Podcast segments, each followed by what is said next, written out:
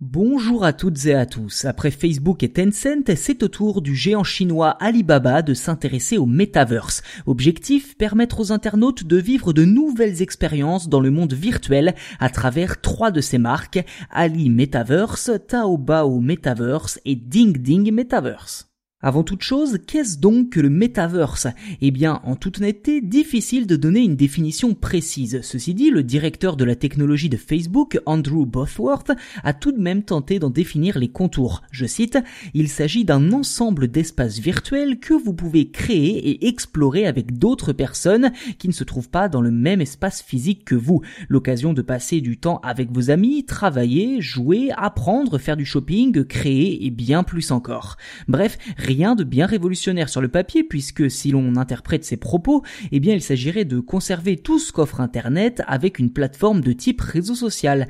D'ailleurs, Facebook travaillerait très assidûment sur un projet de metaverse et a même décidé d'y consacrer 50 millions de dollars.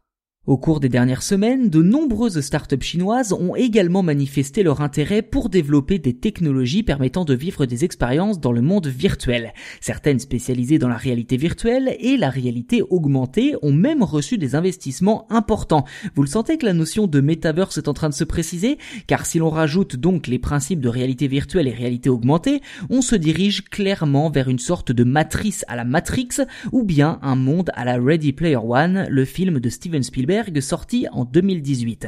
D'ailleurs, tout s'est accéléré pendant la pandémie de Covid-19 avec l'organisation notamment de concerts virtuels dans Fortnite, ce qui peut aider un peu plus à se figurer d'une autre façon le principe de metaverse. Pour en revenir à Alibaba, cette obsession soudaine pour les metaverses est une réponse directe à Tencent, propriétaire de l'application WeChat.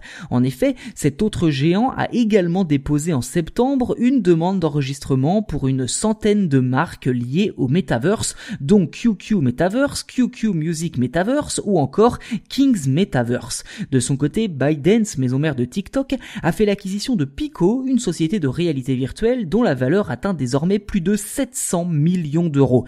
Preuve que le metaverse est un secteur d'avenir et même s'il n'en est qu'à ses débuts, un rapport de Bloomberg Intelligence estime que cette nouvelle technologie pourrait peser plus de 800 milliards de dollars et ce seulement d'ici 2024.